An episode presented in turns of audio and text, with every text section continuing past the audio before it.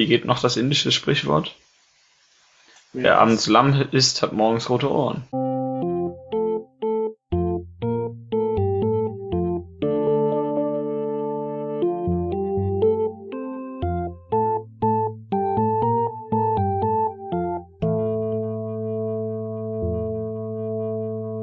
Guten Tag. Guten Tag.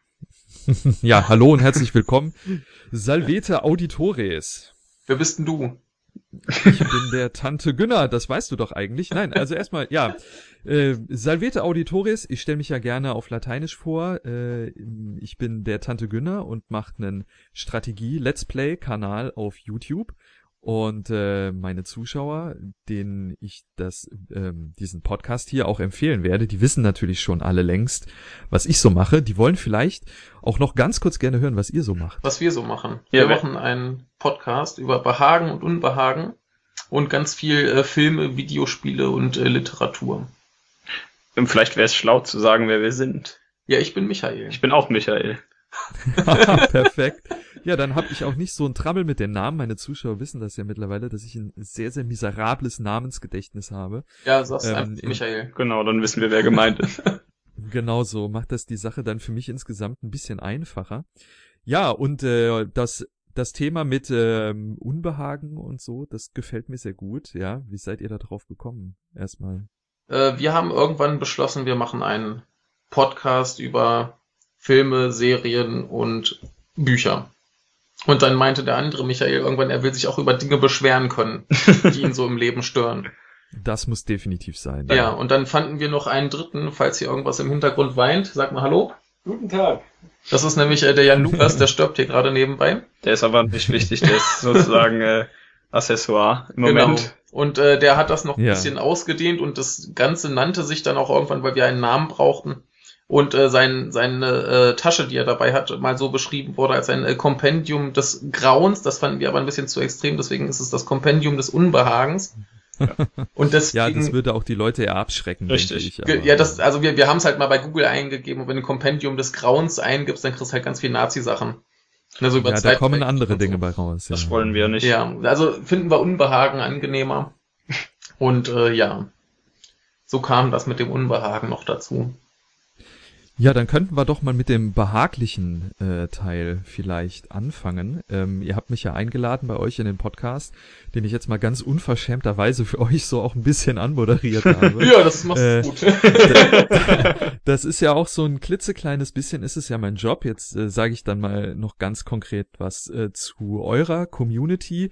Ähm, wir können vielleicht auch noch nachher so ein paar grundlegende Fragen beantworten, die mit meinem Kanal auch immer wieder in Verbindung gebracht werden. Also die ausführliche Vorstellung, die machen wir dann vielleicht gleich. Ja. Ähm, ich habe eben besagten Strategie-Let's Play-Kanal auf YouTube. So, das sind jetzt erstmal zwei Dinge, die man dem interessierten Zuhörer vielleicht erklären sollte. Strategiespiele, Computerspiele, also ich spiele nur Computer äh, gestützte Spiele. Das heißt keine Konsolen.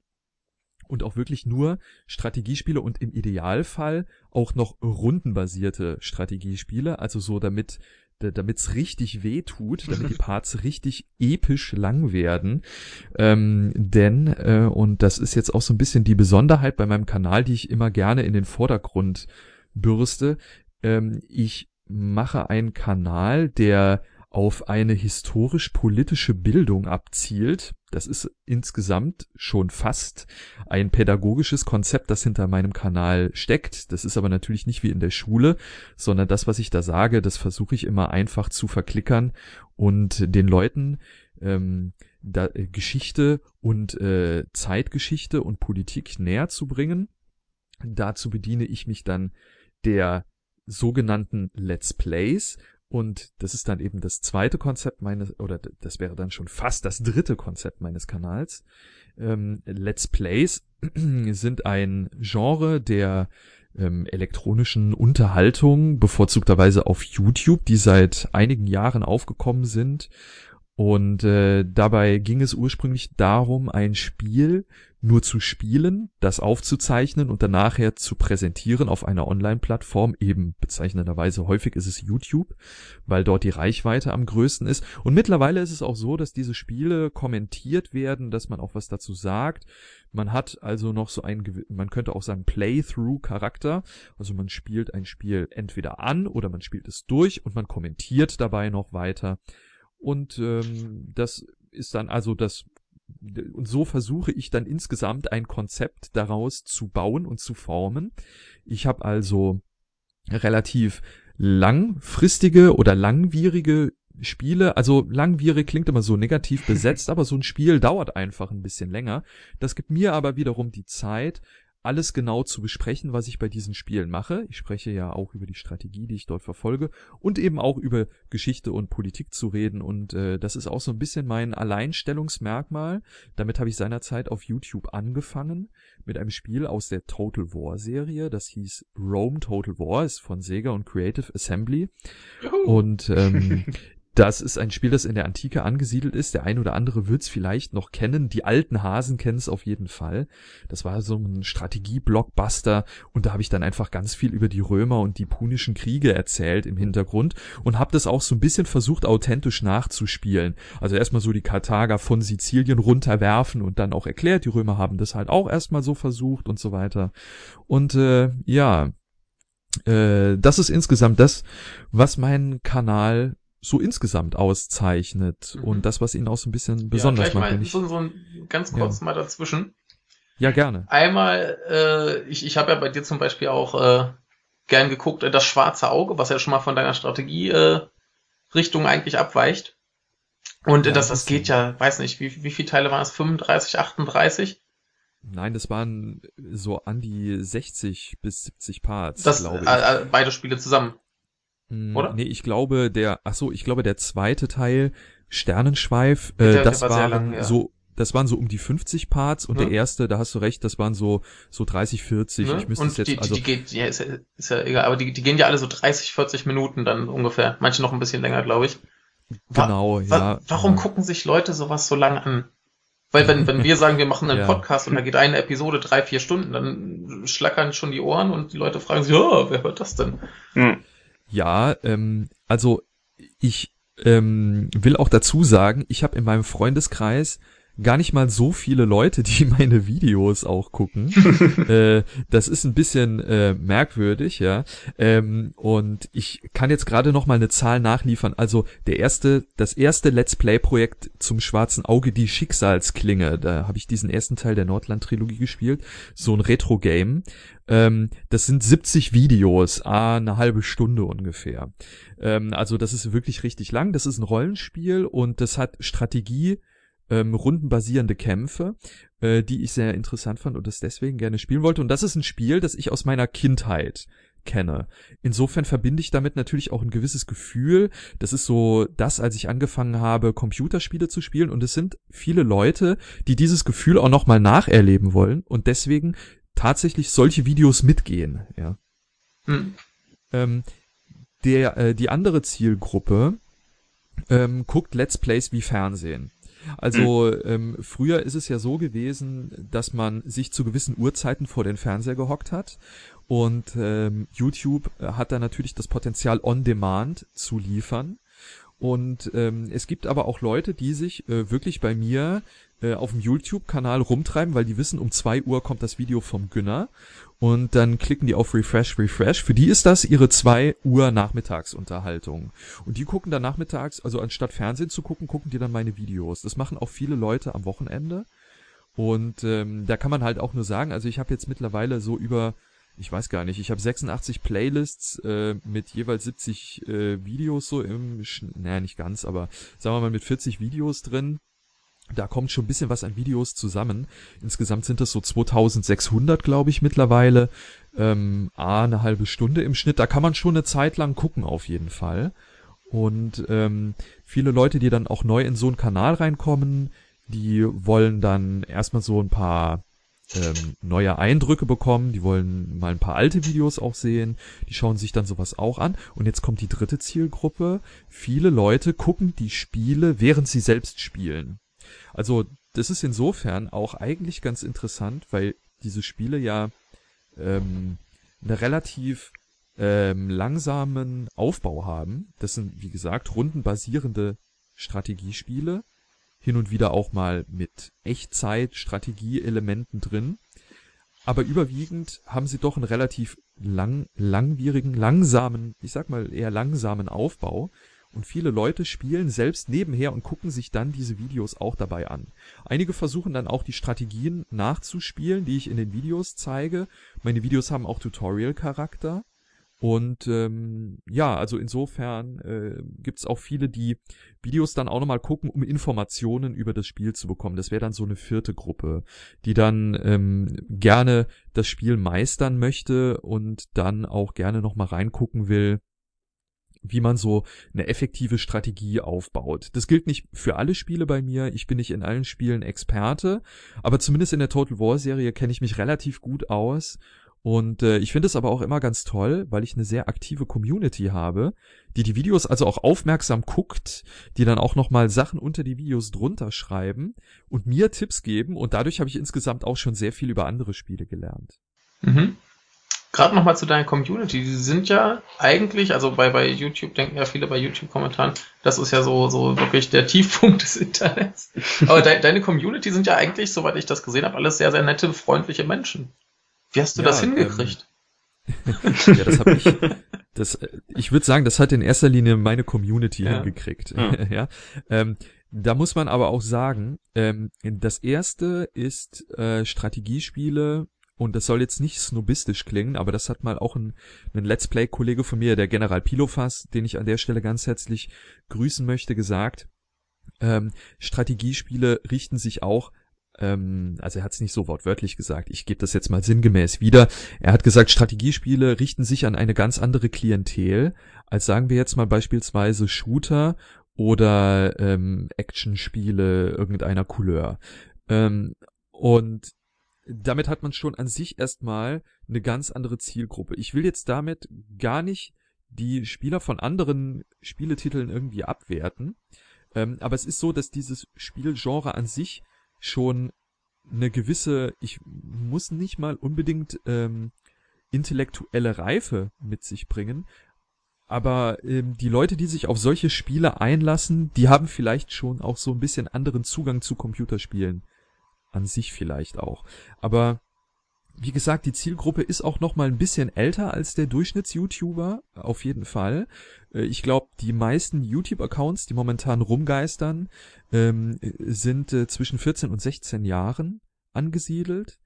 Und äh, meine, also meine, meine Haupt-Viewer-Gruppe, die ist so, äh, ich sag mal 16 bis 20. Also die sind dann noch mal auch ein kleines bisschen älter. Äh, wichtig finde ich auch in der Community und äh, jetzt, äh, das ist dann vielleicht auch ein Verdienst, wozu meine Community selbst aktiv beigetragen hat, ist ein relativ offener Umgang. Also wir können wirklich über alles eigentlich reden, über die meisten Dinge zumindest. Da gibt's nun und wieder mal ein paar Ausreißer und dann spiele ich auch ganz gerne mal äh, den Kommentardiktator und sage dann, äh, so jetzt geht, so geht's aber nicht, ja, ja? oder äh, jetzt wollen wir mal wieder ein bisschen sachlich werden.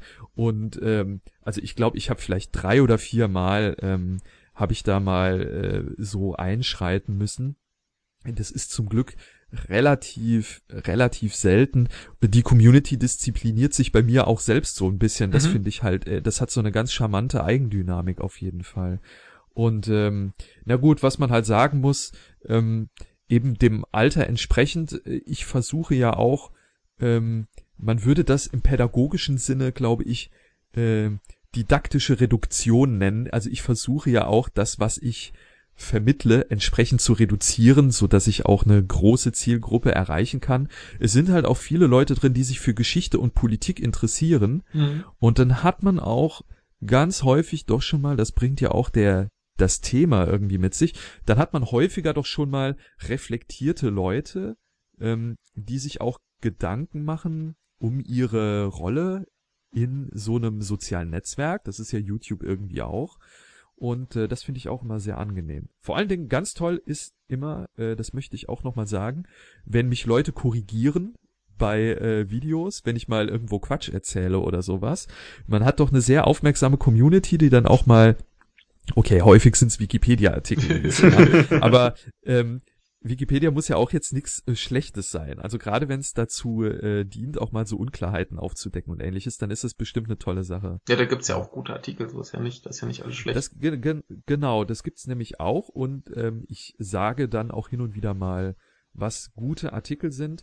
Ja, und dann noch eine andere Sache, die man erwähnen sollte an der Stelle ist, ich habe gemerkt, meine Community ist mir auch sehr dankbar dafür, dass ich mich intensiv auf diese Let's Play-Projekte vorbereite. Also ich bin ein Let's Player, der wirklich Bücher liest, bevor er so ein Videospiel anfängt zu zocken oder ein Computerspiel eben in dem Fall anfängt zu zocken. Also mhm. ich ähm, kaufe mir dann, wenn ich zum Beispiel ein Video mache über Rome Total War, ähm, sagen wir mal, ich spiele in der Spätantike die Skythen. Dann kaufe ich mir ein Buch über die Skythen, lese das und äh, dann gebe ich nachher meinen Zuschauern das Kondensat äh, von dem, was ich gelesen habe, ab. Bemühe mich dabei auch um Kriterien wissenschaftlicher Nachvollziehbarkeit. Also ich gebe auch Quellen in meinen Videos an, wo man das nachlesen kann. Für den es gibt ja auch Studenten, die meine Videos äh, gucken hin und wieder, ja, und äh, die wollen dann natürlich selbst auch mal äh, wissen, ach, da hat er was Interessantes gesagt, wo kann ich das denn nachlesen? Und dann haben sie immer in der Videobeschreibung auch die Bücher dann mit den äh, kompletten Angaben halt drin stehen.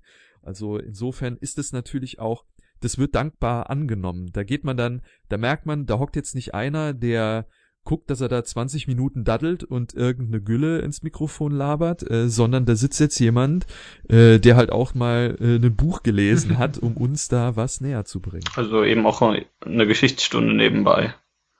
Ja, genau, aber halt auf eine ganz angenehme und äh, ähm, ja, äh, entspannte Art. Also ich finde es auch immer, es gibt äh, drei, vier Zuschauer bei mir im Kanal, die wirklich extrem engagiert sind. Ich glaube, der eine studiert Archäologie und der andere Geschichtswissenschaft und noch einer, ähm, der, glaube ich, Germanistik studiert. Äh, und die unterhalten sich dann unter den Videos dann immer und äh, reden dann über äh, diese wissenschaftlichen Hypothesen, also die führen dann schon eher so fachlich äh, äh, äh, angeordnetere ähm, Konversationen und Streitgespräche und das ist für mich dann auch immer ganz toll, das mitzulesen. Mhm. Ja. ja, dann wollen wir zu den Spielen kommen mal? Ja. Erzähl erst mal, was du so spielst. Ja. Ja, eine ganze Menge natürlich erstmal. Ähm, also mein allererstes Let's Play-Projekt, vielleicht fange ich mal chronologisch an, ja, war äh, Rome Total War dieser Strategietitel. Ähm, das ist ein rundenbasiertes Strategiespiel mit Echtzeitschlachten. Also man hat sich das so vorzustellen, man hat eine, man hat quasi aus der Vogelperspektive die Karte des antiken Europa mit Teilen Asiens und Afrikas. Ähm, darauf kann man Armeen bewegen, Städte ausbauen, diplomatische Verhandlungen führen und ähnliches. Und dann kann man sich bekämpfen mit anderen Zivilisationen und Völkern und dann taucht man in so eine Echtzeitschlacht ein, dann wird man zum Feldherren und zum General und dann kann man die Einheiten selbst kommandieren. Ähm, das fand ich war ein Spiel, das ich immer sehr, sehr faszinierend fand, aufgrund dieser beiden Elemente. Es sind de facto zwei Computerspiele in einem, was schon eine enorme Leistung auch der Entwickler ist. Und das war das erste Spiel, was ich gespielt habe. Ähm, das war dann auch so ähm, bei diesem bei diesem Rome Total War, dass ich halt gedacht habe, ähm, ich bin so wahnsinnig schlecht in dem Spiel, ich will jetzt mal besser werden und habe dann die Leute aufgefordert, mir Tipps zu geben, während ich das spiele. Das hat dann ganz gut geklappt. Hm. Dann habe ich insgesamt, ähm, ja, dann ähm, im Hintergrund klingelt gerade mein Telefon, ich hoffe, das stört jetzt nicht. Ähm, dann habe ich noch eine relativ, ich muss da mal gerade rangehen. Vielleicht können wir ganz kurz einen Cut machen an der Stelle. Ja. ja. Mache ich da mal jetzt weiter mit dem Übergang? Ja. Ja. Und das Zweite, womit ich mich auf dem Kanal auseinandersetze, neben diesem Strategieklassiker, sind dann vor allen Dingen Retro-Games, also Spiele, die doch deutlich älter sind als ähm, naja, vielleicht sogar manch einer meiner Zuschauer. ähm, also wirklich ähm, Spiele auch aus meiner Kindheit, die ich damals sehr gerne gespielt habe. Da wäre zum Beispiel ein Spiel zu nennen, was wohl kaum einer kennt, das heißt Elysium. Und ähm, Kenn ich das, das ist ein, Glaube ich nicht. Das ist ein, also es gibt einige? Spiele, die Elysium im Namen tragen, aber auch das ist ein Spiel in der Spätantike. Man ist der Provinzverwalter einer autonomen Provinz, also so eine Art Usurpator, der da die Macht an sich gerissen hat. Äh, man wird von Rom toleriert und man muss diese Provinz verwalten. Und dieses Spiel ist einfach nur, äh, entschuldigt bitte den Ausdruck, sackschwer, ja, weil ähm, man wird also es geht einfach nur darin zu überleben, ja. Also man, man, äh, man wird von Rom angegriffen und wieder zur Raison gezwungen. Wenn man verliert, ist das Spiel vorbei. Ähm, es kommen Barbarenstämme, die in das Land einfallen, zum Beispiel die Vandalen. Wenn man da verliert, ist das Spiel vorbei und so. Also es gibt äh, hunderttausend Möglichkeiten, dieses Spiel zu gewinnen, aber nur wenige ist, äh, äh, ja, oder vielleicht ähm, es gibt hunderttausend Möglichkeiten, dieses Spiel zu verlieren, wollte ich eigentlich sagen, aber nur wenige es gewinnen zu können. Das ist sehr Okay. interessant, auf jeden Fall. Master of Orion ist zum Beispiel noch eine Serie, die viele kennen könnten. Das ist so ein Weltraum-Simulationsspiel, wo man Planeten kolonisiert. Und äh, man kann dann so eine aus, äh, man kann dann so eine außerirdische Zivilisation spielen und äh, da kann man dann hingehen und äh, keine Ahnung, Terraforming betreiben, Raumschiffe bauen, neue Planeten kolonisieren, andere Zivilisationen auslöschen und so. Und das ist auch so ein richtiger Klassiker. Also es ist meiner Meinung nach eines der besten Strategiespiele, die jemals für den PC gemacht wurden. Und das ist halt aus den frühen 90er Jahren oder Mitte der 90er Jahre. Und dafür ist es einfach, dafür, dass das Spiel halt fast 20 Jahre alt ist, ist es einfach unglaublich gut. Und ähm, ja, die äh, so ein paar andere Spiele. Also das sind jetzt halt auch überwiegend äh, Strategie-Retro-Spiele. Incubation gehört da auch noch zu. Battle Isle 4 ist das. Ähm, spielt auf so einem Alien-Planeten, wo man einen Platoon von vier oder fünf Soldaten spielt, die da versuchen zu überleben und wieder abzuhauen. Lords of the Realm habe ich gespielt. Das ist auch eine ganz, ganz alte Strategieserie, aber das ist mehr so, das ist fast schon so Simulation, würde ich sagen. Also ähm, da ist es auch so, dass man Echtzeitstrategie Elemente hat, wo man selbst ein mittelalterlicher äh, Feldherr dann ist, der die Einheiten äh, kommandiert und auf der anderen Seite hat man da auch so eine Kampagnenkarte, auf der man sich bewegt. Ja, und dann ähm, habe ich noch Civilization 4 habe ich habe ich gespielt.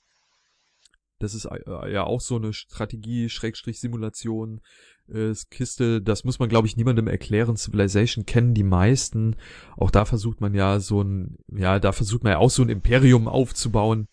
Ich habe Gods gespielt, ein Jump and Run, das äh, von der griechischen Mythologie inspiriert ist. Das fand ich auch ganz toll. Also da versucht man als äh, junger Held in den Olymp aufgenommen zu werden und äh, muss sich da durch vier Levels durchkämpfen. Auch das ist unglaublich schwer zu spielen. Ja. Und ähm, das schwarze Auge habe ich gespielt. Das sticht dann, also diese beiden Spiele, Gods als Jump and Run sticht da so ein bisschen heraus und das schwarze Auge eben als Rollenspiel, Schrägstrich, äh, Strategiespiel, weil man da ja eben strategisch orientierte Kämpfe halt hat und ganz tolle Rollenspielelemente mit einer tollen Story dahinter, was ich sehr interessant fand. Was ich auch noch gespielt habe, war Faster Than Light. Das ist ein Indie-Spiel, das relativ neu ist. Da habe ich bestimmt 150 oder 200 Videos alleine zugemacht, weil ich das so toll fand. Da äh, spielt man ja ein Raumschiff mitsamt Crew und äh, man muss vor man muss die die intergalaktische Föderation retten vor ein paar bösen Rebellen und äh, da äh, springt man dann immer wieder durch so Sektoren und kann sein Schiff aufwerten, um dann besser zu werden und ähm, auch da kann man ganz viele verschiedene Achievements kriegen. Die habe ich, glaube ich, auch alle irgendwann mal freigeschaltet. Teilweise auch sogar ähm, als Let's Play dokumentiert. Ja, und dann Heroes of Might and Magic. Das Ach ist ja. meine, ja. das ist meine andere große Spielreihe. Also ich mache gerade ein vollständiges Heroes of Might and Magic 5 Playthrough. Ähm, das heißt also, das Spiel gab's mit zwei Erweiterungen und ich bin jetzt gerade bei der letzten Kampagne der letzten Erweiterung. Es wird also bald abgeschlossen sein, pünktlich zum Erscheinen von Heroes of Might and Magic 7.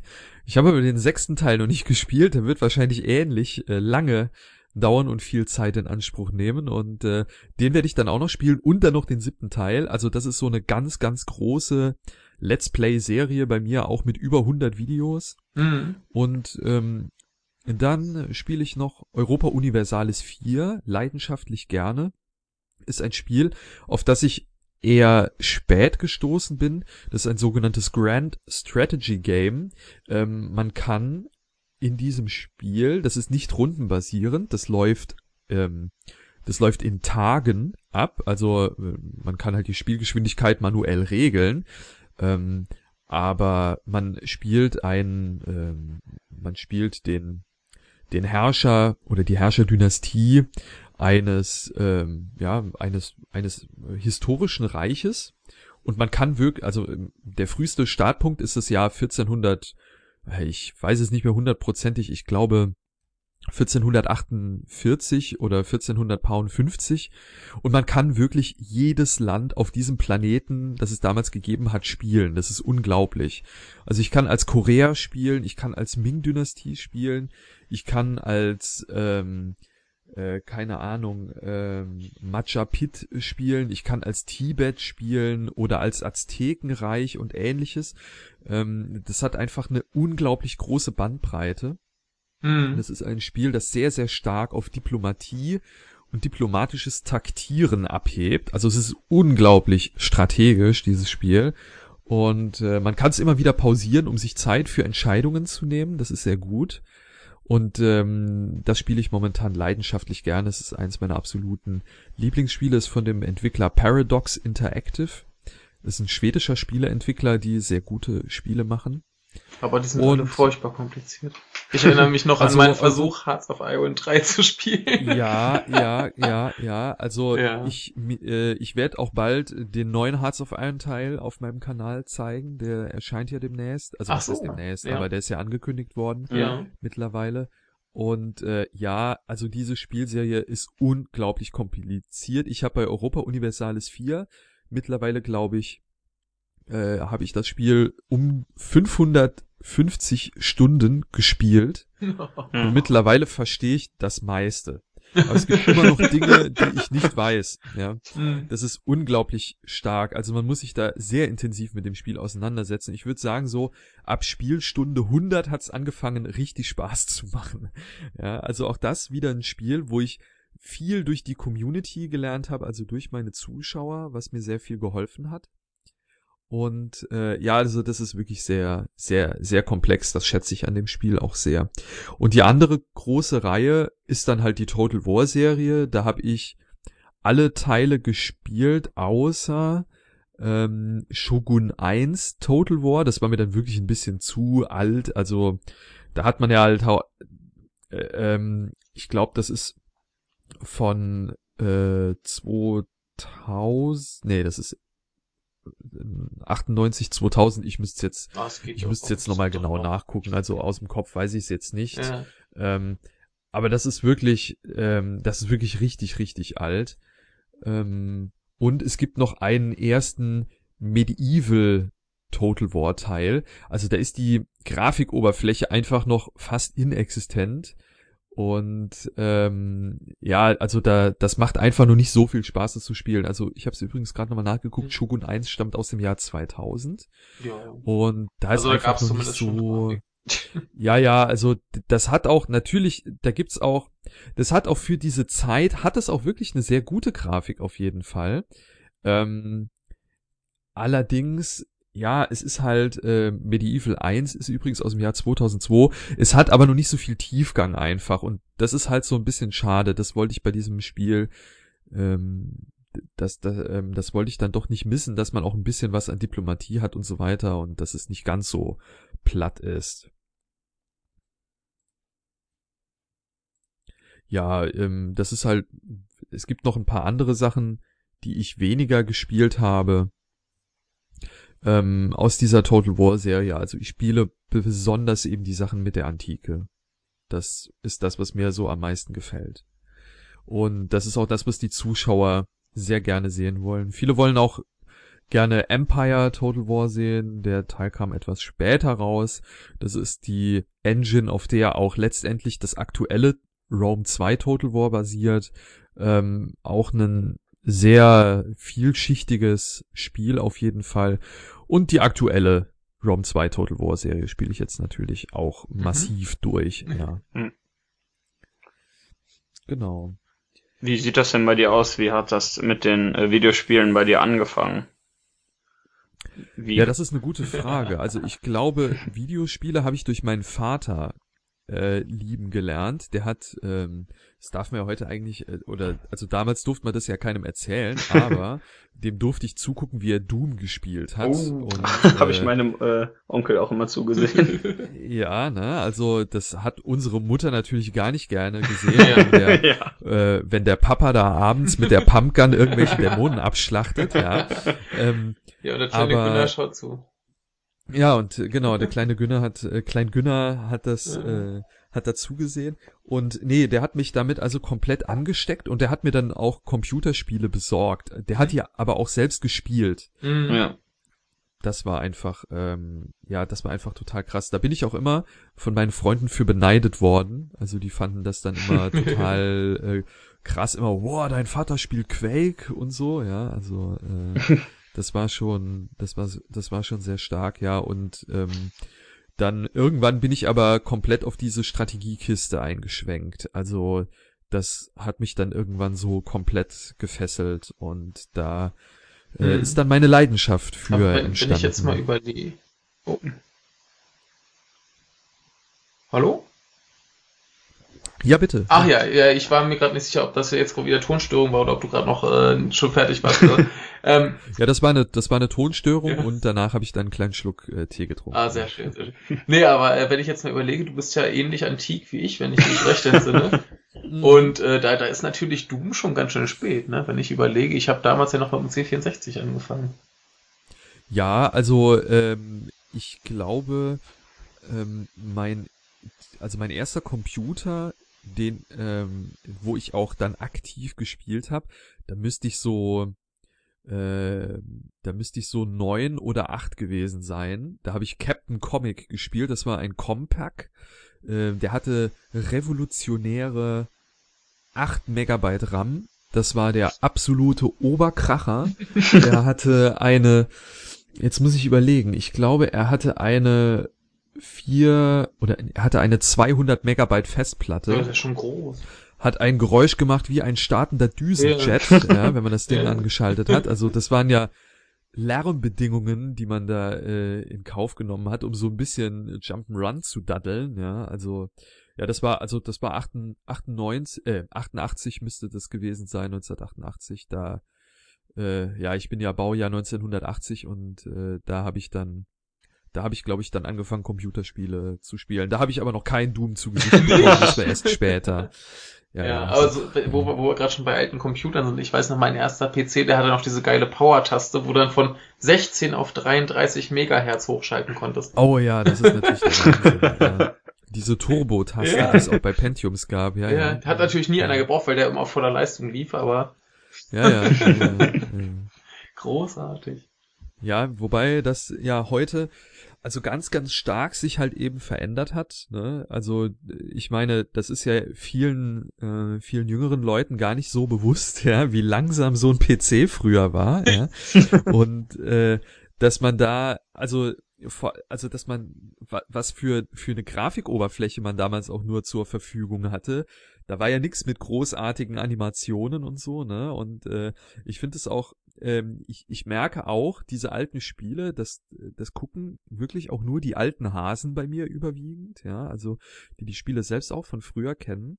Naja, und ähm, also da hat sich einfach unglaublich viel geändert und ähm, es ist ja, man, man muss ja auch sagen, die Spieleindustrie an sich selbst, die hat sich ja auch ganz, ganz grundlegend verändert. Also ich sehe, ich sehe das zum Beispiel so bei dieser, ähm, bei dieser Serie ähm, Das Schwarze Auge, die Nordland-Trilogie, diese drei Rollenspiele. Ähm, das sind Spiele, da hat keiner wirklich viel Geld mit verdient. Also das waren, das ist so wie Leute, die halt in so einer Band spielen, ja, die meisten Musiker in so einer Band, die machen das, um was Schönes zu produzieren oder was ihnen, was sie irgendwie cool finden, aber reich wird damit ja so gut wie keiner. Im besten Fall ne? kann man irgendwie von überleben, ne? Und genau, ja, und ich glaube, die Leute damals, die wollten gerne einfach das schwarze Auge auch mal als Computerspiel entwickeln und haben da echt was richtig krasses gemacht, ja. Und vielleicht haben sie ein bisschen Geld damit verdient, aber mhm. nicht wirklich viel, ja. Und das ist halt heute schon klar. Es gibt auch diese Indie-Studios, ja, die dann überwiegend durch Spenden finanziert sind, das ist nicht verschwunden. Aber auf der anderen Seite, wenn man sich anguckt, wie viele Computerspiele heute verkauft werden, das ist irrsinnig. Also es gibt, äh, ich glaube, in Alleine in diesem Jahr sind auf Steam mehr Spiele verkauft worden als in den letzten drei Jahren zusammen. Also das ist einfach ein expandierender Markt und ähm, da hat man natürlich dann auch als Let's Player ganz gute Chancen, wobei viele natürlich dann die Spiele spielen, oder Let's Playen, die alle irgendwie spielen. Minecraft ist halt zum Beispiel sowas. Oder äh, GTA, ne, das spielt halt irgendwie fast jeder und ähm, da wird man dann auch ein sehr erfolgreicher Let's Player. Das, was ich mache, ist wirklich, ich bediene ein Nischenpublikum. Also ich habe den Kanal jetzt seit zwei Jahren, hab ähm, so 20.600 Abonnenten momentan, aktueller Stand. Das ist schon sehr groß für einen reinen Strategiekanal. Also ich möchte ja, das doch mal betonen. Ja. Dann noch auf Deutsch, genau. Ähm, man sieht es auch an den richtig, richtig großen Strategiekanälen ähm, im englischsprachigen Raum. Die haben vielleicht so 100.000 oder mal 200.000 Abos. Und da bin ich eigentlich noch ganz happy damit, also weil ich ja wirklich eine sehr kleine Zielgruppe habe, aber die erreiche ich dann auch irgendwie. Und das Tollste finde ich immer, wenn es mir gelingt, jemanden für diese Strategietitel zu begeistern, der die dann auch spielt, und jemanden für Geschichte zu begeistern, weil der das irgendwie interessant findet. Also es gibt auch Leute, die gucken diese Spiele dann auch teilweise ja nur, weil sie geschichtliche Hintergrundinfos hören wollen und das selbst gar nicht spielen. Den gefällt's dann einfach nur so.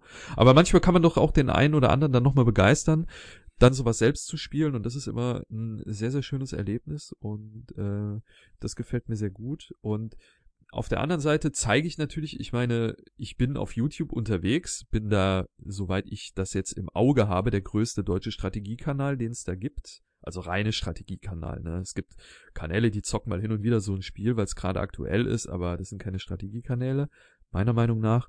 Und äh, da ist es so, wenn ich so ein Let's Play rausbringe, ist es natürlich für einen Publisher auch irgendwo in Anführungszeichen gratis Werbung. Ja, ja also ja. man promotet natürlich auch ein Spiel dadurch, dass man es zeigt. Man produziert kostenlos für die Spielehersteller kostenlos quasi Content. Ja, und ähm, jede Content-Produktion ist einfach wichtig, weil sie halt einfach da ist. Und ähm, das ist gerade bei diesen Let's Plays halt sehr interessant. Die werden jetzt auch seit einiger Zeit, also am Anfang wurde man da immer so ein bisschen äh, misstrauisch beäugt und äh, hin und wieder wurden auch mal Let's Player abgestraft äh, wegen Copyright-Verstößen und ähnlichem. Das war früher ein ganz, ganz großes Problem. Da hat sich jetzt einiges getan. Also die Spieleentwickler haben das Potenzial erkannt und sind wirklich viel stärker jetzt auf die Let's Player zugegangen und ähm, versuchen jetzt, jetzt ist es halt zum Beispiel so, dass auch Spieleentwickler direkt bei den Let's Playern anfragen, hey, sag mal, wir bringen da ein neues Spiel raus, willst du nicht irgendwie ein Beta-Key haben und mal anspielen und willst du das mal nicht auf deinem Kanal zeigen und so? Ja, das, äh, genau. Das gibt's also jetzt mittlerweile ja auch häufiger. Und äh, da hat sich also wirklich einiges getan.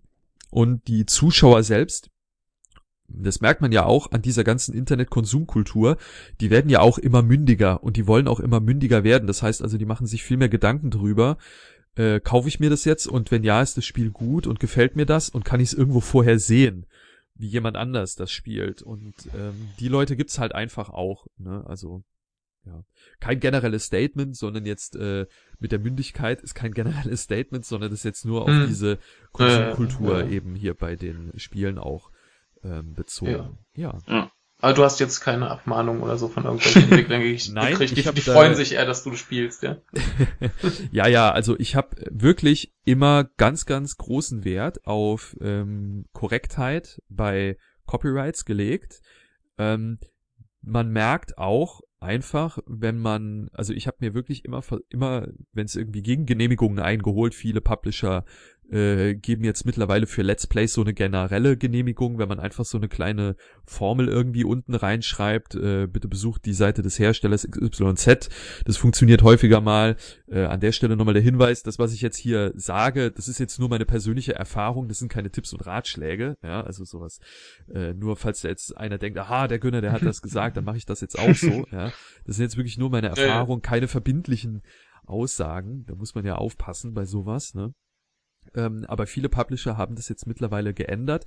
Sehr äh, zum Segen der Let's Play Community, die ja auch entsprechend äh, größer wird, ne? größere Festplattenkapazitäten, Bandbreiten im Internet und ähnliches sorgen da ja auch dafür, dass ja mittlerweile viele Leute Let's Plays aufnehmen können. Da werden wir ja auch gleich nochmal drauf zu sprechen kommen. Habe ich noch hier auf meinem Zettelchen stehen, dass wir darüber noch drehen wollten. Ne?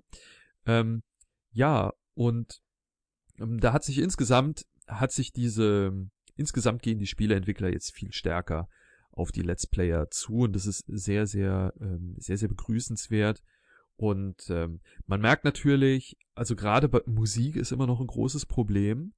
Ähm, also es gibt tatsächlich Fälle, also man kann ja äh, für die Laien, die das jetzt noch nicht so kennen, es ist ja so, dass man auf YouTube Videos monetarisieren kann. Das heißt, es wird Werbung geschaltet. Und äh, Werbung schalten Heißt, derjenige, der das Video reingestellt hat, der bekommt dann ein paar Werbeeinnahmen von diesem, ne, also davon, was, was das Video dann eben einspielt. Ne? Das ist die sogenannte Monetarisierung. Und ähm, wenn man das macht, dann braucht man halt vorher die Genehmigung des Herstellers oder des Publishers in dem Falle. Und es gibt Leute, also Publisher, die Genehmigungen erteilt haben, aber in den Videos waren, also bei mir ist es nicht passiert. Das betrifft jetzt andere Publisher. Aber da war es dann so, dass man äh, Musik im Hintergrund hatte die zu dem Spiel gehörte, für die der Hersteller des Spiels zwar auch eine Genehmigung hatte, die im Spiel zu verwenden, aber keine Lizenz, dass das nachher im Internet irgendwie gezeigt werden darf oder ähnliches. Also keine volle, keine volle Lizenz. Und die Leute sind dann tatsächlich, die haben dann also Warenschüsse, sage ich mal, bekommen. Und äh, deswegen ist es auch so, dass in meinen ersten Let's Plays, ähm, obwohl das atmosphärisch sehr sinnvoll gewesen wäre, keine Musik zu hören ist, weil ich übervorsichtig war und sicherheitshalber die Musik rausgenommen hatte. ja, und äh, ja, jetzt äh, mittlerweile habe ich von den meisten Publishern halt eine Genehmigung bekommen, dass ich die Musik da auch dann zeigen und äh, äh, einspielen darf. Und äh, ja, also da läuft es dann insgesamt doch jetzt etwas entspannter.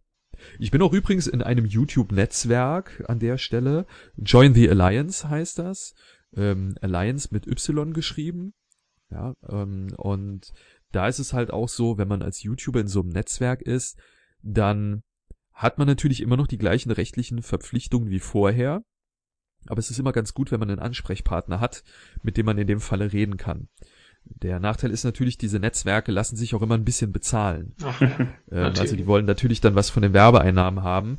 Aber bei mir ist es so, ich mache das jetzt wirklich nicht, um und das glauben mir, also das haben mir viele Leute nicht geglaubt, aber ich mache diese Videos nicht, um Geld zu verdienen, sondern Was, Strategiespiele. nein, nein, wirklich nicht. Also ich habe ich hab, äh, monetarisiert habe ich tatsächlich erst im ähm, letzten Jahr, ähm, weil ich gedacht habe, okay, es, ich brauche einen neuen PC, ähm, ich brauche neues Equipment, ich brauche ein besseres Mikro und äh, dann habe ich meine Zuschauer mal gefragt, wie wollen wir es machen?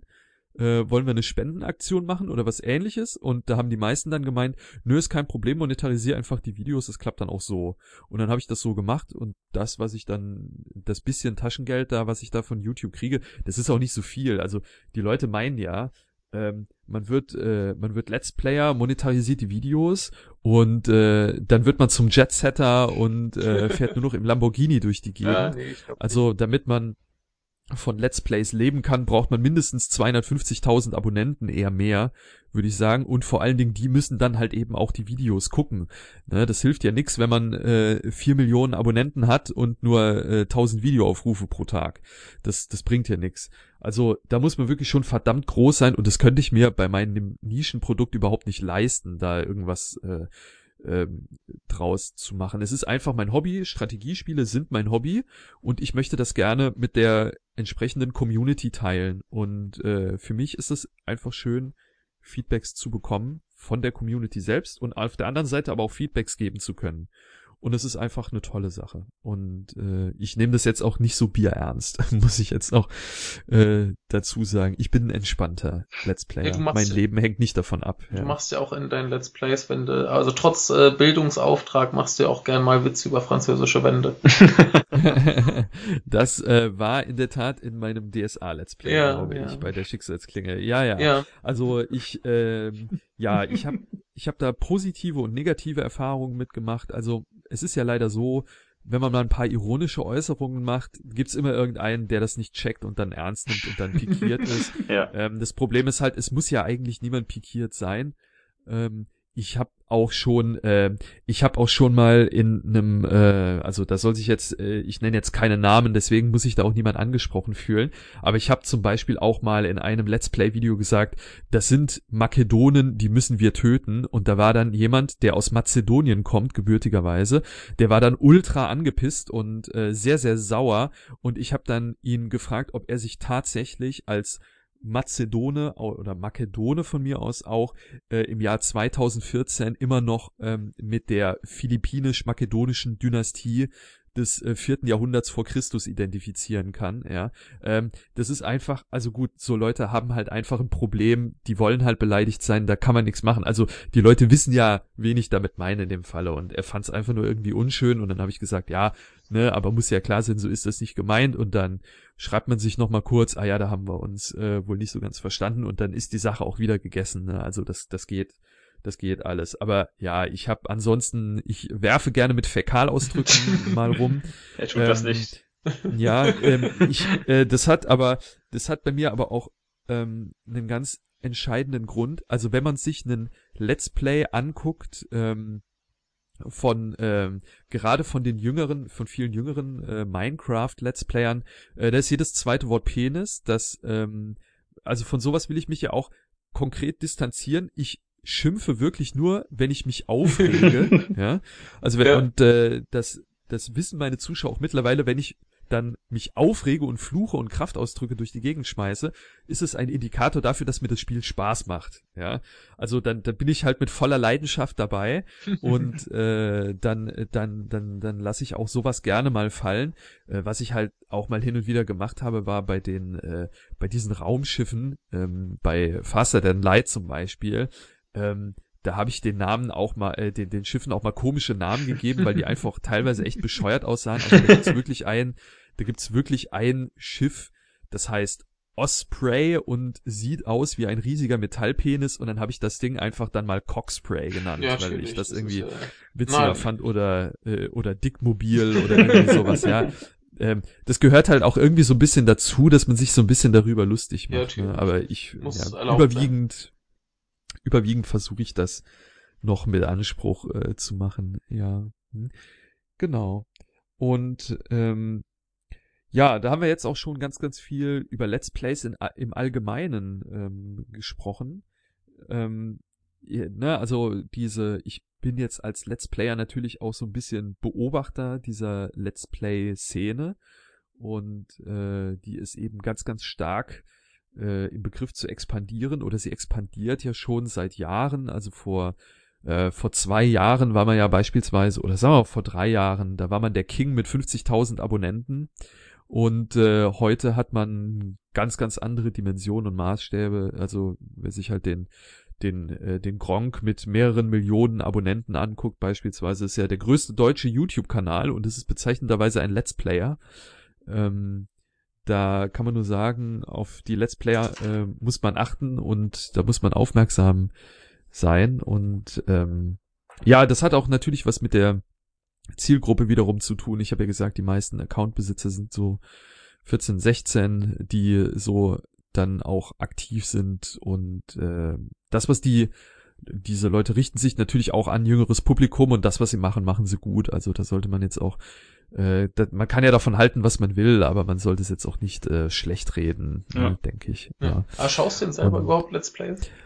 Ich schaue selbst Let's Plays, ja, von äh, General Pilofast zum Beispiel, gucke ich ganz gerne. Ähm, ich gucke sehr gerne Let's Plays von einem Strategiespieler, der heißt Legendary Marvin, den kenne ich auch persönlich. Der spielt Europa Universalis, also er spielt ganz viele Paradox-Spiele, macht er auch sehr gut. Der spielt auch fast nur Strategiespiele, glaube ich. Äh, zumindest überwiegend. Aber ich glaube, der ist auch so ein Strategiekanal, so äh, meiner Ausrichtung. Ähm, der sagt auch gerne mal was zu den äh, historischen Fakten. Ähm, der interessiert sich sehr für Geschichte. Ist jetzt kein Historiker, so wie ich, aber für einen Informatiker kennt er sich, also er ist Informatiker, und, äh, da, dafür kennt er sich wirklich sehr gut mit Geschichte aus, muss man sagen. Also merkt man auch, der, der ist da, äh, der ist auch mit dem Herzen dabei und dann macht das auch äh, Spaß, sowas zu gucken. Und ähm, ein, also mein absoluter Lieblings-Let's Player ist äh, The One F Jeff, Jeff Major heißt der. Ähm, das ist der lustigste Let's Player, den ich kenne. Der macht wirklich, äh, ähm, der macht wirklich sehr, sehr unterhaltsame Let's Plays. Und ähm, bei dem ist es auch so, dass der, der hat gar nicht mal so viele Abonnenten. Vielleicht hat er mittlerweile 80 oder 90.000, wenn es hochkommt. Das ist ja gar nicht mal so viel mittlerweile ähm, aber ein sehr guter englischsprachiger Let's Player. Und bei mir ist es auch so, dass äh, Let's Playen äh, oder Let's Plays die Fernseh das Fern den, den Fernsehkonsum ersetzt haben. Also ich gucke eigentlich kein Fernsehen mehr. Ähm, ich höre sehr viel Radio, um mich zu informieren. Deutschlandfunk und sowas, ne? Also ich gucke jetzt nicht unbedingt Nachrichten oder sowas, ja. Ähm, aber wenn ich mich irgendwie unterhalten will, dann gucke ich doch überwiegend Let's Plays. Ähm, also ich gehöre dann auch zu dieser Gruppe, der Zuschauer, die das so zur Unterhaltung gucken, mhm. entweder weil sie was lernen wollen oder weil sie selbst gerade spielen. Mhm. Zu der würde ich mich auch zählen, ja. Ja, wo, wo wir da gerade bei sind, wir haben äh, in einer der letzten Episoden mit dem dir bekannten äh, Jack Hinks ja. haben wir diskutiert, ob äh, YouTube-Schrott äh, besser ist als Fernsehschrott. ja, was sagst also du dazu? Das ist die Unterscheidung zwischen äh, Pest und Cholera oder ähm, ja, ich weiß nicht, also ähm, das mag ja Geschmackssache sein. Also definitiv, ähm, definitiv finde ich beides nicht wirklich toll. Ähm, das Problem bei YouTube Schrott ist halt, ähm, das wird vielleicht schneller als Schrott erkannt, weil man halt merkt, dass es nicht ähm, äh, mit dem Anspruch produziert wurde, ein, äh, ja, ich sag mal so, vergleichen wir das mal mit so einer äh, mitten im Leben oder Frauentausch oder so einer anderen scripted Reality Sache, dann merkt man bei den YouTube Videos relativ schnell, ähm, dass sie nicht den gleichen Anspruch haben. Bei diesen scripted Reality Sachen ist es ja überwiegend so, dass die so authentisch rüberkommen sollen, als ob das jetzt wirklich passiert wäre oder als ob da irgendwas wirklich passiert. Und bei YouTube-Videos hat man das relativ schnell entlarvt, finde ich. Da erkennt man das relativ flott. Ja, und da würde ich dann vielleicht noch sagen, da ist der YouTube-Schrott ein klein bisschen geringer. Ja. Aber insgesamt ähm, denke ich, ist es wirklich nur so die Wahl zwischen Pest und Cholera. Ja, also hätten wir den Punkt äh, mit dem mit dem Schrott, äh, ja. den hätten wir im Griff. Ja. Sehr gut. Hauptsache mal über Schrott geredet. Ja, ja, wenn wir jetzt schon beim Thema sind, wir, wir hatten es neulich noch und da kann man das ja nochmal aufgreifen. Ja, also Internetkultur ist auf jeden Fall äh, ein ganz wichtiges Thema. Ja. Mhm. Ich bin auch mal gespannt, wann da die ersten äh, großen wissenschaftlichen Publikationen zur Geschichte der Internetkultur und ähnlichem kommen werden. Das also, kann ja nicht lang dauern. Interessiert dran. Ja, also hoffen wir es mal auf ja. jeden Fall. Ne? Und, ja, zur äh, Not äh, musst du es selber schreiben. Oder du schreibst es, du suchst genau, doch eh ein Thema. ja. Das wäre, also irgendwie werden wir das schon in den Griff kriegen. Ja, müssen wir. Ich. Aber äh, ja, da muss man viel für recherchieren. Also insgesamt, gerade aber YouTube ist halt äh, eine spannende Sache, einfach weil die Reichweite äh, von YouTube-Videos so immens groß ist, weil ja. sich da so viele Leute drauf rumtummeln und äh, ich meine, das hat ja auch einen Grund, dass Google das Ding gekauft hat. Ja. Ne? Also, ja. Nee, ich, ja ich, ich, ich habe halt auch äh, einen Artikel gelesen, wo dann halt so ging es um Teenager, wo dann auch ganz viel gesagt haben, ja, wenn ich groß bin, wäre ich mal YouTuber. Ne? Genau, das sind natürlich die Vorbilder und äh, ich sehe das auch immer wieder, äh, wenn ich Kontakt mit äh, Jugendlichen habe. Ähm, die äh, viele kennen da natürlich hier Le Floyd und den Gronk und den Sarazar und die ganzen Leute und YTT. Das sind natürlich, äh, das sind natürlich Medienstars, auf jeden Fall. Ne? Also und äh, das, was die machen, machen sie wirklich gut. Das muss man auch sagen. Da steckt ja schon oft auch ein richtiges Konzept dahinter. Ne? Und äh, ja, ähm, das ist schon sehr beeindruckend. Ja, und wenn man YouTuber werden will, also das habe ich noch hier auf meiner Liste stehen. Genau, erzähl ähm, mal, wie wird man YouTuber? Genau, da können wir noch mal kurz drauf eingehen und was braucht man so als YouTuber? Also bei mir ist es ja aus einer Laune heraus entstanden, weil ich einfach äh, Lust darauf hatte. Ich wollte einfach auch mal so ein paar, ne, also das war bei mir wirklich so so so Lust an der Freude. Und äh, ich denke mal, das ist auch das, was viele Leute sofort begeistert, ähm, Let's Player zu werden oder YouTuber zu werden. Ähm, ich kann jetzt natürlich nur vom Let's Playen her Mhm. sprechen. Wenn ich jetzt YouTuber sage, dann ne, sind damit äh, Let's Player gemeint. Ja, aber bei, bei anderen Leuten, die stellen ja auch nur eine Kamera auf und äh, filmen sich selbst, wie sie irgendwie was machen. Das ist jetzt auch nicht viel Genau. aufwendiger. Also eine, eine günstige Kamera tut's da ja durchaus. Ja, also ich kann, ich kann ja jetzt auch erstmal hier, ähm, ich kann jetzt daher erstmal hier halt nur von meiner Warte. Ja, natürlich, äh, natürlich. Ich, ne? ich, ich wollte jetzt nur Und, gerade äh, sagen, also für so durchschnittliches Video eine Kamera findet man ja überall. Aber Ja, erzähl ja, mal also über Let's Plays. Genau, die Unterschiede müssen da gar nicht so groß sein, aber ähm, ja, die meisten machen das wahrscheinlich, weil sie äh, natürlich irgendwie ein bisschen Erfolg mit einem Video haben wollen oder weil sie gerne, weil sie sowas gerne machen, ja. Und ähm, dagegen spricht doch überhaupt nichts. Ähm, man sollte sich aber wirklich klar darüber sein, dass wenn man sowas mal anfängt, dann sollte man auch bereit dazu sein, sowas systematisch weiterzumachen. Also gerade als Let's Player ist es für die Community unglaublich unbefriedigend, wenn acht Videos kommen und dann kommt nichts. Ja. Oder dann ist mal irgendwie, äh, dann ist mal irgendwie ein Jahr Pause. Ähm, also bei mir ist es so, ich bringe ja pro Tag ein Video, mindestens, eher zwei. Das kommt halt drauf an, wie viel Zeit ich am Wochenende habe. Ich nehme ja am Wochenende auf, wenn ich halt irgendwie frei habe. Bin ja berufstätig, insofern, es ist halt wirklich auch nur ein Hobby, ja. Ähm, aber es langt noch für einen relativ guten Video-Output. Und ähm, ja, und da muss man natürlich halt bereit sein, eben, also man sollte schon dazu bereit sein, so ein Video pro Woche zu bringen. Ja, das sollte man schon irgendwie mal hinkriegen. Äh, das ist als Let's Player schon relativ wichtig, damit die Leute auch so einem Projekt folgen können, weil das geht ja meistens über mehrere Parts. Ähm, man braucht ein gewisses Durchhaltevermögen und jetzt kommen wir zu den anderen wichtigen Sachen, wenn man nämlich Erfolg haben will auf YouTube.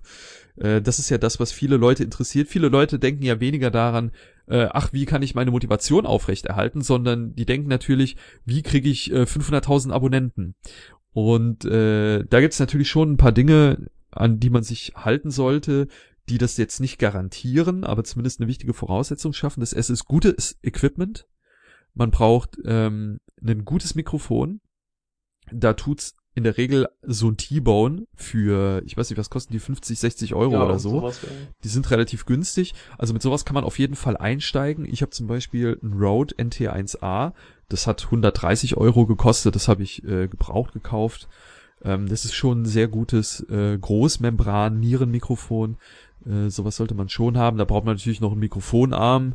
Äh, dann braucht man noch einen Popschutz, damit man halt nicht so, äh, ne, damit, damit man eben entsprechend gut zu hören ist und nicht durch diese äh, unschönen Popgeräusche irgendwie äh, beeinträchtigt wird. Mit einem Headset aufnehmen ist immer ein bisschen problematisch, kann man natürlich gerne mal machen. Es gibt gute Headsets, also es gibt Headsets, die ein gutes Mikrofon haben. Die Logitech Headsets, die haben eigentlich ganz gute, oder die Triton Headsets haben eigentlich ganz gute. Aber die kosten halt auch entsprechend dann wieder einen Hunderter so um den Dreh rum. Äh, das sollte man dann schon bereit sein, für sowas auszugeben. Und dann hat man ja noch kein, äh, dann hat man noch kein Schnittprogramm, dann hat man noch kein äh, Renderprogramm, dann hat man noch kein Aufnahmeprogramm. Also da muss man ja natürlich auch was machen. Und da ist es halt so, dass Nvidia mittlerweile bei den neueren Grafikkarten äh, Shadowplay äh, herausgebracht hat. Shadowplay. Günther ich glaube, das Shadowplay. heißt, ich glaube, das heißt tatsächlich Shadowplay. Ja, ob ich ja. die verklage, das, das, muss ich mir nochmal überlegen. Ja. ne? nee, aber es ist wirklich, äh, es ist wirklich so, dass man das dann live äh, on air mit aufzeichnen kann. Und ähm, viele andere Programme gibt's relativ günstig. Die meisten Let's Player, so von dem, was ich jetzt einschätzen kann, ich will niemandem auf die Füße treten, aber äh, arbeiten äh, mit äh, Sony Vegas und äh, Camtasia und ähnlichem. Ich unterstelle denen jetzt einfach mal, dass die alle die 580 Euro Vollversion von dem Ding gekauft haben. würde niemand Ne? draufkopieren. Oder, äh, oder eben Adobe Premiere. Ich unterstelle denen jetzt einfach mal, dass die alle die legalen Vollversionen besitzen. Ich persönlich habe nach einer kostengünstigen, weil ich nämlich definitiv keine Raubkopien verwenden will. Das wäre der Tod, wenn das halt mal irgendwann rauskommt als Let's Player, dann bist du halt wirklich echt am Ende, ja. Äh, dann kriegst du nämlich, glaube ich, nicht mehr so schnell irgendwie die Erlaubnis, irgendwas äh, zu monetarisieren und ähnliches. Ähm, aber bei mir ist es halt so, ich habe mir einfach, na, ich habe mich nach günstigen Varianten umgeguckt und äh, ich habe ein Schnittprogramm gefunden, das kostet, äh, das hat glaube ich 30 Euro Ach, gekostet. das ist ja. Mein Aufnahmeprogramm Fraps, das ist sehr bekannt, das ist nicht so super gut, aber es ist okay. Das hat auch so um die 30 Euro gekostet. Und ich benutze ähm, zum Konvertieren der Rohdaten, die Fraps aufzeichnet, benutze ich einen kostenlosen Konverter, der heißt AnyDVD-Konverter oder AnyVideo, AnyVideo-Konverter heißt er, glaube ich. Damit kann man, also man kann dann schon mit 60 Euro kann man sich da schon ganz gut zurechtfinden und äh, kann man schon ganz gut was mitmachen auf jeden Fall. Und ähm, ich überlege gerade, braucht man noch irgendwas dringend? Ah, man bräuchte natürlich noch ein Audio-Interface oder ein Mischpult. Ne, das, ähm, also man ist dann ganz schnell, ist man dann schon mal so bei bei bei 300 äh, Euro bis äh, 400 Euro, wenn man dann so eine Karriere starten will. Es gibt die Budget-Varianten, ähm, da ist man bestimmt auch mit mit 120 Euro kann man anfangen Let's Player zu werden. Ja, man, man Ähm, braucht ja nicht gleich die Mega-Qualität. Also ich denke, Genau. wenn man sich erstmal ein anständiges Headset kauft, was vielleicht noch über USB angeschlossen werden kann.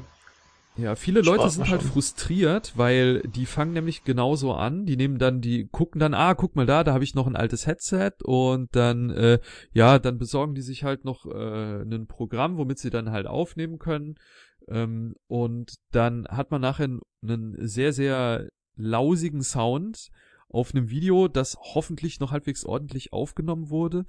Ähm, aber das Problem ist dann einfach, man ist dann sehr schnell frustriert, weil man mit solchen Videos natürlich nicht viel erreichen wird.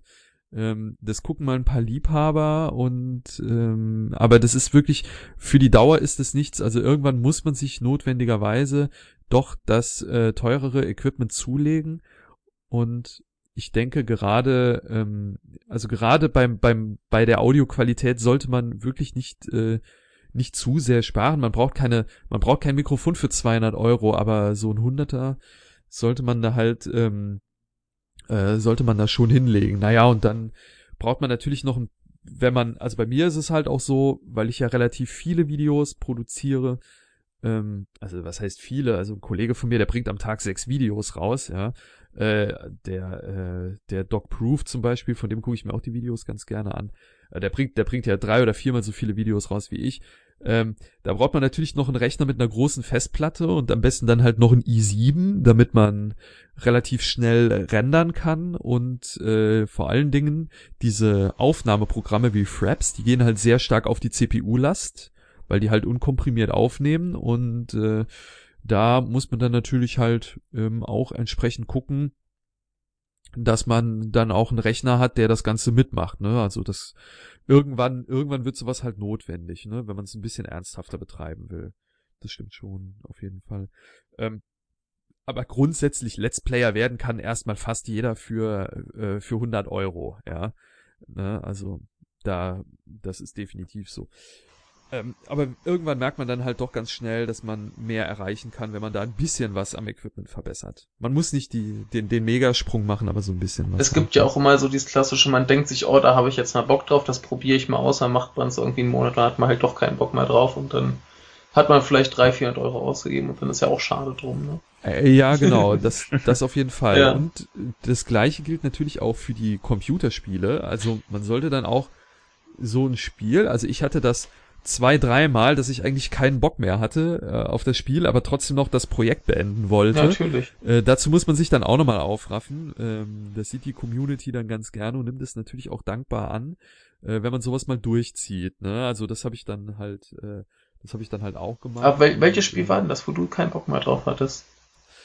Ich glaube, das erste war bei meinem äh, Let's Play von ähm, Sternenschweif.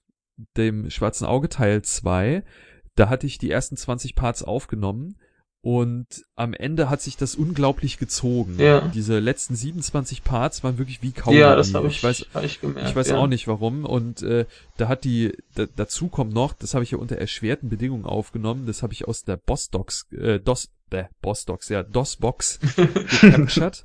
Äh, Ja. Hab das also aus so einem DOS-Emulator aufgenommen und da gab's ultra viele technische Probleme und das hat mich einfach so aufgeregt, dass ich nach Part 20 gedacht habe, oh, ich glaube, ich schmeiß das jetzt hin, aber ich habe es dann doch noch zu Ende aufgenommen. Und am Ende hat's mir dann auch wieder viel mehr Spaß gemacht. Also es war mal nur so eine Phase.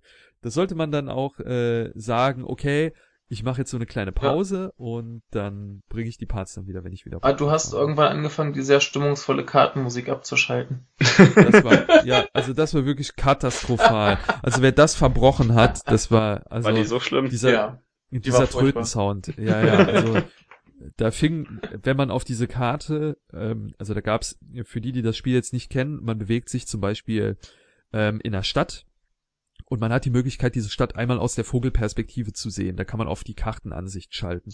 Und wenn man auf diese Kartenansicht geschaltet hat, kam so ein unglaublich lauter Tröten-Sound.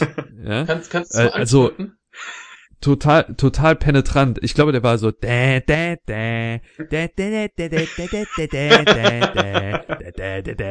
und das hat halt auch gar nicht gepasst. Das hat wirklich das hat null gepasst, ja.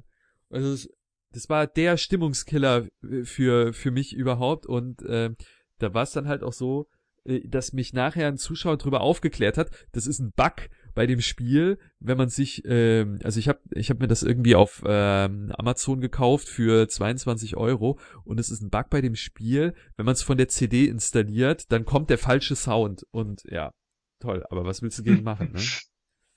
Äh, aber ich, ich habe das äh, teilweise geguckt, wenn ich hier irgendwie Mittagsschlaf gemacht habe oder was, da kam immer das Ja. furchtbare.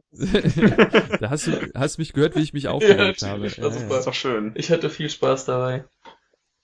ja. Ich, ich habe es ähm, auch bis zum bitteren Ende geguckt, also. Ach ja, ja. Ja, und das andere, jetzt muss ich gucken, ähm, das andere Let's Play, wo ich beinahe aufgehört hätte, jetzt muss ich mal gerade hier in meiner Playlist gucken. Das war auf jeden Fall zu einem Teil von Heroes of Might and Magic. Ah. Und ich glaube, es war, also da war eine Kampagne dabei. Da habe ich eine Karte gespielt und die Karte war so, oder in, in dieser ganzen Kampagne, ähm, das sind fünf Missionen und jede Mission spielt auf einer anderen Karte. Und die Karten haben unterschiedliche Größen. Aber das war wirklich eine Kampagne, wo man auf drei riesigen Karten gespielt hat. Und da hat dann eine Mission in dieser Kampagne hat dann schon mal so acht oder, oder zehn Stunden gedauert eher eher mehr würde ich sagen Ja. und es war dann teilweise war das einfach so lange ähm, dass ich kurz davor war zu sagen ich habe keinen Bock mehr ich äh, cheate mich jetzt bis zum Ende durch und äh, habe ich dann aber doch nicht gemacht aber das Mhm. war wahnsinnig anstrengend Aber das, Fall. das war ja auch so ein Ding, da habe ich ja auch äh, dein Let's Play ein Stück weit gesehen und dachte ich mir auch, Heroes of Might and Magic hast du ja auch mal wieder Bock drauf. Und da habe ich mir auch den fünften tatsächlich gekauft und installiert und habe dann auch mal so eine, so eine richtig große Karte gespielt. Und Ja. plötzlich hatte ich dann so Ladepausen von, keine Ahnung, zehn Minuten oder so. ja ja ja da ist Da- mein- hast du es auf dem hast du es auf dem Laptop gespielt Ja, ich, ich habe nur einen Laptop und da ist es ja völlig dann da völlig da da kommt der Prozessor ganz gerne auch mal ins Stocken ja ja das stimmt. ganz ja. furchtbar. Deswegen Ja, kann ich dieses ja. schöne Spiel leider nicht richtig spielen. Ich muss mir dringend einen neuen Computer kaufen. Ja, ne? Ja. Also äh, kann kann ich auch nur empfehlen. Also ich habe ja, äh, ich, wie gesagt, ich habe mir meinen äh, von äh, von dem bisschen Werbegeld, was ich von YouTube kriege, gekauft. Ja gut, aber bis wir irgendwann mal so weit sind, dass wir mit diesem Podcast vielleicht äh, ein paar Spenden kriegen, da brauchen wir noch ein paar Jahre, glaube ich. Ja, ja, ja, ja. Ja, de facto ist es ja dann auch so, dass man meistens ja doch null auf null rauskommt. Ja. Also de facto kommt man ja dann doch. Hm? Also Hallo? ihr habt auf jeden Fall äh, meine beiden gedrückten Daumen, ja. Äh, Ja, wir, wir, machen das ja zum Spaß und um die Leute zu quälen. Ja. ja, ja. Aber wer sich das anhört, weiß, worauf er sich einlässt. Ne, wir, wir hatten ja auch schon Beschwerden, dass wir zu viel produzieren. Das kann dir eigentlich nicht passieren. Nee, äh, ganz im Gegenteil. Ähm, also ich hatte auch mal eine Phase, ähm, da war ich gerade auf Jobsuche und hatte relativ viel Freizeit nebenher. Und äh, da habe ich dann auch mal so sechs Videos am Tag mal hochgeladen für eine Woche. Und äh, das war auch ganz toll, das fanden die Zuschauer auch super, aber das ist halt auch was, woran man sich halt nicht gewöhnen sollte, ne? Das schafft man halt auch nicht alles irgendwie. Man muss sich dann irgend, also es gibt, zumindest bei mir war es halt so, ich musste mich dann auch so ein bisschen bremsen, ne, weil ich einfach dann zu viel gemacht habe. Und man will natürlich gerne viele neue Computerspiele auch spielen. Und dann kommt auch irgendwann mal unerwartet ein neues tolles Spiel raus, was man jetzt äh, der, ähm, der Community gerne zeigen will. und dann möchte man das gerne spielen und dann geht es halt, dann, dann, schiebt man noch mal so ein Projekt dazwischen, aber es ist dann halt auch wieder unglaublich viel mehr Arbeit, ne? Und äh, da sollte man sich dann selbst auch mal ein bisschen zügeln. Ja, ähm, ich mache das halt auf Kosten des Wachstums. Ja, ähm, man wächst natürlich schneller, wenn man viele Videos produziert. Ne? Mhm. Also siehst du, wo, wo du gerade schon bei, bei vielen Projekten bist und so weiter, was ist mit der DSA 3? Ja, ist auf jeden Fall in Planung, kommt aber nicht vor Ende des Jahres. Ah, also, aber, ähm, aber ist in, in absehbarer Zukunft doch noch dran. Ja, also ich, ich denke, es wird Anfang nächstes Jahr kommen. Ähm, ich hab, ich finde es auch, das ist auch ähm, ganz, ganz schlimm. Also meine Zuschauer empfehlen mir natürlich immer Computerspiele. Ne? Hey, spiele mal das. Das passt voll gut in den äh, in den Kanalgenre. Mhm. Oder spiele mal das und das. Ich weiß, das Spiel passt nicht, aber ich möchte so gerne sehen, wie du das spielst oder sowas. Das habe ich ganz, ganz oft und ich muss immer wieder sagen, ja, vielen Dank. Von den Projekten bin ich ausgebucht bis nächstes Jahr Juli. Ja. Ähm, es ist halt einfach, ähm, wenn man sich so ein so einen kleinen Zeitplan setzt, man muss ja auch noch ein bisschen flexibel sein für Neuerscheinungen und sowas, ne? Dann ist man ganz schnell da angekommen, dass man immer sagen muss, ja, vielen Dank für die Anregung, aber viel mehr kann ich da jetzt auch momentan leider nicht mitmachen. Ich finde es natürlich auch irgendwie schade. Aber ja, wie gesagt, also mit Projekten bin ich ausgebucht bis Mitte nächstes Jahr. Ähm, das ist ähm, bei meiner, ja, das ist bei meiner Rate von zwei Videos pro Tag oder ein oder zwei Videos pro Tag ist es auch, glaube ich, realistisch. Ja, also, ne, wenn man so ein Let's Play-Projekt, sagen wir mal 40 Parts, ne, also dann, dann, dann sind das ja auch gar nicht so viele Projekte eigentlich. Ne? Das ist ja so acht, neun Projekte oder so und dann ist gut, ne? Dann hat man schon bis nächstes Jahr zu tun, ne? Machen sich auch nicht so viele Leute klar. Also das, ähm, das wirkt halt natürlich, wenn man auf der Rezipientenseite ist, wirkt es halt nochmal ganz, ganz anders, ne? Da gibt's halt dann diesen YouTuber und der poppt dann immer jeden Tag seine zwei Videos daraus und so. Der spielt ja auch die ganze Zeit nur coole Spiele. Das ja. ist ja total ja, spannend. Ja, das ist ja kein, genau. keine Arbeit und kein Stress. Ja, ja also äh, das, das, das muss man ja schon sagen. Also ich finde es ja auch wirklich entspannt. Ich spiele ja zu entspannen, ja, zocke ich. Ja, ja. Äh, das mache ich wirklich und das nehme ich auch auf. Und ähm, es ist aber, ähm, es ist aber, sobald man das halt, ja, ein bisschen aufwendiger betreiben will, wenn man noch Bücher liest und sowas, dann steckt da auch schon mal ein bisschen Arbeit hinter und dann gönnt man sich das auch mal, dass man mal so einen Tag mal kein Video raushaut oder so, ne? Das ist halt, für viele Leute ist es schon so, die wollen natürlich gerne so eine Regelmäßigkeit haben, so jeder Tag 14 Uhr oder sowas, ne? Aber ja, geht halt auch nicht immer, aber meine Community ist da sehr verständnisvoll eigentlich. Sehr schön. Ah, du meintest ja gerade schon, dir werden auch auf der Spiele vorgeschlagen, die jetzt eigentlich gar nicht reinpassen. Was war denn so das, ja, das ja. Merkwürdigste? Oh je. kam was in so ein richtig komischer Vorschlag? Ja, da kamen schon einige. Ähm, ich habe die auch irgendwie wieder so halb verdrängt. äh, also das eine war Call of Duty, sollte ich spielen. Was natürlich ähm, also was halt gar nicht passt. Also ich ich ich spiele das ganz gerne. Ich habe das tatsächlich mal bei einem Kumpel habe ich das mal gespielt und ich habe früher, ich war ja ein leidenschaftlicher Counter Strike Spieler, also ich habe früher wahnsinnig viele Shooter gespielt, ähm, aber es passt halt einfach nicht in den Kanal rein, ne? Und ähm, was mir vorgeschlagen wurde, war Pokémon, äh, alle möglichen Editionen. Ähm, was da wiederum relativ schwierig wird, weil Nintendo ist ziemlich restriktiv ja. mit der Erlaubnis, solche Videos produzieren zu können. Aber, ähm, ich, Und ich glaube, ja? glaub, das sind sie auch erst neuerdings, wenn ich, oder? Ich meine, vor, vor einer Zeit war das noch gar nicht so. Ja, die waren früher mal nicht so ja, streng. Aber, aber irgendwie seit, seit letztes Jahr oder so, da war auch dieses ja, Jahr, weiß ich nicht genau wann, äh, sind die ja, da, da eher, auch, äh, achten die da eher drauf und da mahnen die Leute gerne regelrechte, mal. Ja, da gab's auch regelrechte Protestwellen, äh, in diversen YouTube-Foren, weil äh, Nintendo da den Leuten verboten hat, äh, Videos hochzuladen. äh, muss man jetzt natürlich sagen, das ist ja deren Politik, also die, äh, sie erlauben es ja, manchen Leuten erlauben sie es ja, sie sollen das machen, wie sie es für richtig halten. Ähm, aber das könnte ich zum Beispiel, ich habe keine Erlaubnis von Nintendo, ich könnte es gar nicht zeigen. Ne? Also ich könnte dann anfragen, aber ich glaube nicht, dass die beim Kanal äh, mit äh, 20.000 Abonnenten, der dann irgendwelche äh, Raumschiffe Fleischpeitsche nennt oder sowas, äh, da glaube ich nicht, dass die dem dann unbedingt auch so eine Lizenz geben wollen oder so. Also ich weiß es nicht. Ja, wer, äh, wer, probieren könnte man es auf jeden wer Fall. Wer weiß, was es in Pokémon für Namen gibst. ich würde das erste, für alle Japanologen, die das hier hören, ich würde das erste Pokémon würde ich Bukakemon nennen. du Unhold. Ja, jetzt können mal, jetzt können mal alle Leute, die das nicht verstanden haben, die können direkt mal googeln. ja, das, das geht um Nudelsuppe, ist doch klar. Genau. ja, ja. ja. Äh, hast du denn mal, ähm, wenn du so viel, wenn du auch ab und zu eben diese Empfehlungen bekommst, die nicht so viel mit deinem Kanal zu tun haben, hast du denn mal darüber nachgedacht, falls du irgendwie die Zeit dazu findest, tatsächlich mal so ein Spiel oder ein, zwei Spiele zu machen, die halt eben nicht so ganz in das typische Schema reinpassen? Ja, also nachge ja, also nachgedacht habe ich darüber. Ähm, ich glaube, ich bin auch einer der wenigen, äh, dem die Community das auch mal verzeihen würde, wenn er ein Nicht-Strategiespiel zeigt. Ähm, aber ähm, es ist so, dass ich doch mit den ja, Spielen, die ich habe, in... bitte? Du hast ja auch Gott gemacht.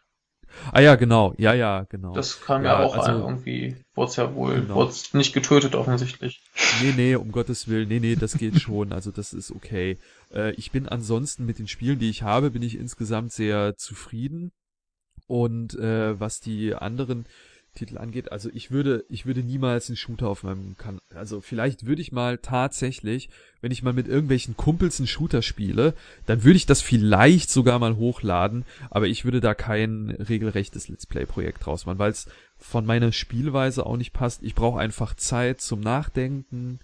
Ähm, und ähm, ja, deswegen spiele ich zum Beispiel auch so Sachen wie StarCraft und sowas nicht. Beispielsweise, weil mir das ähm, das sind zwar echt coole Spiele und ich spiel's auch gerne, aber ich zeig's auf meinem Kanal nicht, weil ich kann nicht äh, so mich auf diese Echtzeitstrategie so krass konzentrieren und dann gleichzeitig noch labern. Das geht bei bei Rome geht das eher, ähm, weil man da nicht so die krasse Map Control halt braucht wie bei StarCraft oder ähnliches. Ja, klar. Das ist dann nochmal ein bisschen anders, ja. Genau. Ja. Ja. Haben wir noch mehr, was wir wissen wollen? Ich habe noch eine Hörerfrage auf jeden Fall. Ja, bitte. Und zwar äh, bei Shogun 2, dein Lieblingsclan. Oh, ja, das ist natürlich, das ist eine gute, das ist natürlich eine gute Frage. Äh, kommt von einem Japanologen ja. ja, also ich habe ja, ähm, vielleicht kann ich es mal so beantworten. Ich habe ähm, zwei Clans bisher gespielt, die äh, Mori und die Shimazu. Und ich finde, ähm, es gibt halt so ein, ähm, es gibt so ein paar Clans, also die Clans haben ja bei Shogun 2, für jeden, der das jetzt nicht kennt, ähm, das spielt ja im Japan der, äh, der, der, der Shogun-Zeit natürlich halt, ja, ist klar. Ähm, da haben diese Clans, die da streiten, also Sengoku Chidai, ne, diese, diese Zeit des äh, Bürgerkrieges oder wie auch immer man das nennt, ähm, es wird, glaube ich, ähm, ja, ich glaube, Zeit, also dieses Zeitalter der Bürgerkriege und äh, Streitende Reiche eigentlich, glaube ich, das wird ja, der generelle, Reiche, generelle genau, Übersetzung dafür. Genau, ja. Äh, da spielt man ja einen Clan, der besondere Eigenschaften hat und versucht, Shogun den, den Shogun zu stellen oder Shogun zu werden. Und diese Clans haben eben alle besondere Eigenschaften und besonders cool fand ich wirklich die Mori, die haben diese Fähigkeit Meister der Wellen, die haben besonders gute Schiffe und äh, das fand ich irgendwie was Besonderes, weil das einem offensichtlich bei Shogun nicht so viel bringt eigentlich. Also so fürs Gameplay ist es jetzt nicht so der spielentscheidende Faktor, aber es ist einfach total krass, weil man mit denen so coole Schiffe bauen kann und weil die die Schiffe bei denen so gut sind, diese ganzen Buhnen, die die haben und sowas und die Kobayas und so weiter. Also das ist wirklich echt eine das ist wirklich eine echt coole Fraktion, die habe ich sehr sehr gerne gespielt Und ähm, ja, also ich, ich spiele gerne so ein bisschen die Außenseiter-Fraktionen immer. Also bei den Shimazu, da habe ich definitiv so eine Mainstream-Fraktion gespielt, die viele zocken, weil man mit den Shimazu sehr schnell christianisieren kann. Also man kann dann halt zum christlichen Glauben überlaufen, dann kriegt man bessere Einheiten und so weiter und so fort. Das kann man mit den Modi auch, aber man kann sie auch etwas anders spielen. Das fand ich da irgendwie sehr interessant. Ansonsten äh, gibt's noch eine an, also eine andere Fraktion, die ich sehr krass finde, sind die Ikoiki. Die haben einen, also die finde ich auch noch sehr interessant. Die haben eine besondere Religion äh, in dem Fall und die haben halt total krasse Kriegermönche, die einfach alles niederschlachten, was sich denen in den Weg stellt. Und äh, das fand ich halt, das fand ich halt auch sehr cool, wenn man da wirklich äh, durch die äh, Reihen der Gegner äh, äh, schnetzeln kann. Ähm, das ist einfach mit den Ikuiki, es ist einfach extrem krass. Und die kann man gut spielen. Also ich würde sagen, Mori, Ikuiki und äh, dann Shimazu. Ja. Mhm. ja ähm, ich habe nur ganz kurz zu den Ikoiki eine Frage und zwar, ich habe selbst in Shogun 2 auch nur kurz reingeschnuppert und damit manche zu ungefähr 10, 12 Stunden, was ja nicht viel ist bei den Spielen. Ja. Ich werde das irgendwann nochmal nachholen. Aber ähm, ich wollte nur mal kurz äh, fragen, ich glaube, das war ein, war, waren die äh, Downloadable Content oder waren die von Anfang an genau, auf der ja. CD drauf? Genau, die sind ein sogenannter DLC, ja. ne, Downloadable Content. Das heißt, man gibt ein bisschen Geld aus. Ich glaube, bei den Ikoiki waren das irgendwie fünf Euro oder sowas ähm, oder ähnliches und ähm, dann kann man diese Fraktion spielen. Das ist halt eine Sache, die bei Spielen momentan sehr stark kritisiert wird, dass halt viele Sachen in DLCs ausgelagert werden. Also man kriegt die Spiele für 30 Euro und ähm, dann sind die aber halt noch nicht vollständig. Alles andere wird dann als sogenannter DLC eben rausgebracht, den man dann erstmal wieder für 10, für 9 oder für 5 Euro kaufen muss. Und so hat man dann halt nachher für einen äh, für ein Spiel irgendwie 150 Euro ausgegeben, nur damit man es im vollen Spielumfang spielen kann. Das wird häufig kritisiert. Ähm, ich stehe dem Ganzen auch noch so ein bisschen zwiegespalten gegenüber, weil tatsächlich ähm, Creative Assembly jetzt zum Beispiel die Entwickler von Shogun 2 bringen ja auch, ähm, gerade für Rome 2 gibt's einige DLCs, die halt neue Kampagnen dem Spiel hinzufügen.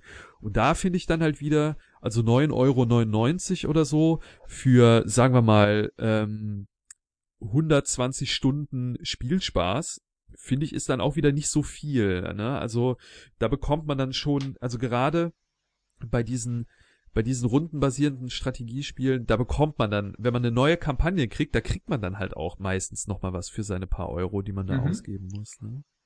Ja, ich ja. hätte jetzt noch genau. drei Sachen. Was denn? Ja. Hast du sonst noch was? Moment, ich, ich, hab, ich hat's gerade wieder ein bisschen gehangen mit der Verbindung. Ja, ich wollte äh, zu, zu DLC nur ganz kurz sagen, dass, was ich dazu denke. Und zwar, dass es, ähm, ich bin auch, wie du bin ich da auch zwiegespalten, aber es gibt eben die eine, die eine Sache, wo ich mir für bei, bei Steam für vier Euro für bei einem Rollenspiel für einen Charakter ein, ein anderes T-Shirt holen kann. ja, und dann, genau, dann gibt's ja. eben dieses, wo ich jetzt meine, bei mir halt eine relativ äh, äh, eine relativ ähm, zeitnahe Erfahrung, zeitnah in die Vergangenheit, war halt eben Dark Souls DLC vom ersten Teil, wo man halt auch für ein paar Euro eben tatsächlich sehr gute Qualität geliefert bekommt. Und ja. bei sowas äh, bei sowas stehe ich dem DLC dann ja doch offen gegenüber, aber es, es kann halt eben auch sehr leicht vom Publisher ausgenutzt werden, um einem Inhalt äh, vorzuenthalten und eben nur für mehr ja. Geld anzubieten. Ja, also ich glaube, der der Oberknüller ist irgend so ein LKW-Simulator, ja, ähm. der, wenn man äh, alle DLCs zusammen gekauft hätte, hätte man irgendwie äh, zweieinhalbtausend Euro oder noch mehr für das Spiel ausgegeben, ne? Also das ist, glaube ich, so der, der, der, der, der Overkill, wo wirklich alles als DLC irgendwie dann Genau, das, da gab's ne? ja auch, wie hieß das? Ähm, Railroad Simulator 2000 irgendwas, glaube ich. Das hatte auch irgendwie 1400 Euro an DLC. Ja, ja, also das, also das ist, das ist dann natürlich schon ein Unding, Im Gesamtpaket ne? gab's das dann ab und zu für 90, um 90 Prozent reduziert. Ja, ja. ja. ja. Ja, äh, der andere Michael. Genau, der äh. andere Michael. Ja, wo wir gerade schon bei, bei lustigen Trends sind. Wir hatten auch neulich schon ein äh, Videospiel-Special zum Thema Gameplay. Und wir kamen zu der Erkenntnis, dass eine, ein anderer Trend aktuell ist, dass äh, Spiele immer simpler und simpler werden. Was sagst du dazu? Ja, äh, würde ich sofort unterschreiben. Ähm, mit dem folgenden einfachen Grund, äh, Strategiespiele verkaufen sich momentan wie Sauerbier.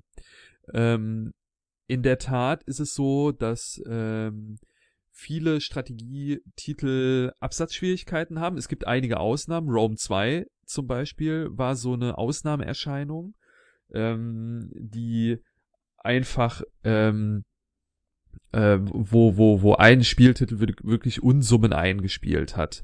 Ähm, das ist aber, das ist aber wie gesagt eher selten, insbesondere Rundenstrategiespiele leiden darunter. Und äh, da ist es natürlich wichtig, dass man dann eben dann halt auch Let's Player hat, die so ein Spiel erklären und promoten. Also hier ist es eben besonders wichtig, gerade bei diesen schwierigen Spielen, Europa Universalis und so, ne, wo man halt nur schwierig oder, oder von mir aus Crusader Kings oder Hearts of Iron, wo man wirklich Schwierigkeiten hat, den Einstieg zu finden, dass man da Let's Player hat, die das einem erklären und einem näher bringen können. Aber ja, äh, insofern ist natürlich ähm, wichtig, dass die Spiele ähm, natürlich einen gewisses Maß an äh, Simplizität haben, aber auf der anderen Seite dürfen sie natürlich nicht ähm, unterkomplex werden. Ähm, denn sonst hat man wirklich ja nur noch sehr, sehr oberflächliche Spielerfahrungen. Äh, das versucht man zum Beispiel bei ähm, GTA oder bei Minecraft ja dazu, dadurch auszugleichen, dass man eine sehr, sehr weit aufgestellte Spielwelt schafft, in der man möglichst viel machen kann als äh, agierender Spieler. Man hat ein relativ simples Spielprinzip, man kann aber ganz, ganz viele andere Dinge machen. Das ist ja auch was ähnliches wie jetzt beispielsweise bei World of Warcraft oder bei Diablo 3 hat man ja ähnliche Sachen. Ne? Also ähm, Wobei, da würde ich sagen, da ist Diablo 3 nochmal, vielleicht nehmen wir das mal wieder raus. Das ähm, äh, ist, ist ja jetzt wirklich äh, eher unterkomplex als äh, Spiel, ja. Aber da, da versucht man dann dem Spieler zusätzliche Entfaltungsmöglichkeiten anzubieten, also Individualisierung des Spielgeschehens. Ähm, so, dass es aber, dass aber das Prinzip an sich nicht zu komplex ist. Das würde ich mhm. auch so sehen, auf jeden Fall, ja. Gut. Dann äh, das nächste. Hast du noch irgendein Spiel auf deiner langen äh, Wunschliste, was du gerne machen möchtest, wo es aber nicht absehbar ist, dass du es machen wirst? Puh, äh, gute, gute, gute Frage. ja, also einige, glaube ja. ich, ähm, wo es auf jeden Fall noch dauern wird. Äh, Silent Storm Sentinels zum Beispiel ist der zweite Teil von Silent Storm. Mhm. Ähm, das Let's Play wird demnächst ja bei mir abgeschlossen. Ich glaube, das hat 74 Parts oder so. Äh, aber das wird dann demnächst abgeschlossen sein. Ist momentan bei Part 71. Und dann will ich natürlich den Nachfolger dazu spielen, aber ich habe noch keine Ahnung, wo ich den reinquetsche. Dann ähm, würde ich gerne noch spielen äh, Shogun Fall of the Samurai, ähm, also von Shogun 2. Das ist eine Standalone äh, Erweiterung wird auch immer schön mit äh, FOTS abgekürzt, also FOTS. Fall of the Samurai, das würde ich ganz gerne noch spielen. Ich weiß aber auch noch nicht, wann ich das reinbringen soll. Dann würde ich noch gerne ähm, ein, ich mache ja auch Together-Projekte mit Kollegen, wo ich also zusammen spiele. Ähm, solche Dinge liegen mir da auch noch am Herzen. Also mit äh, Let's Play-Kollegen oder mit der Community würde ich vor allen Dingen mal gerne ein Rome 2 Turnier machen.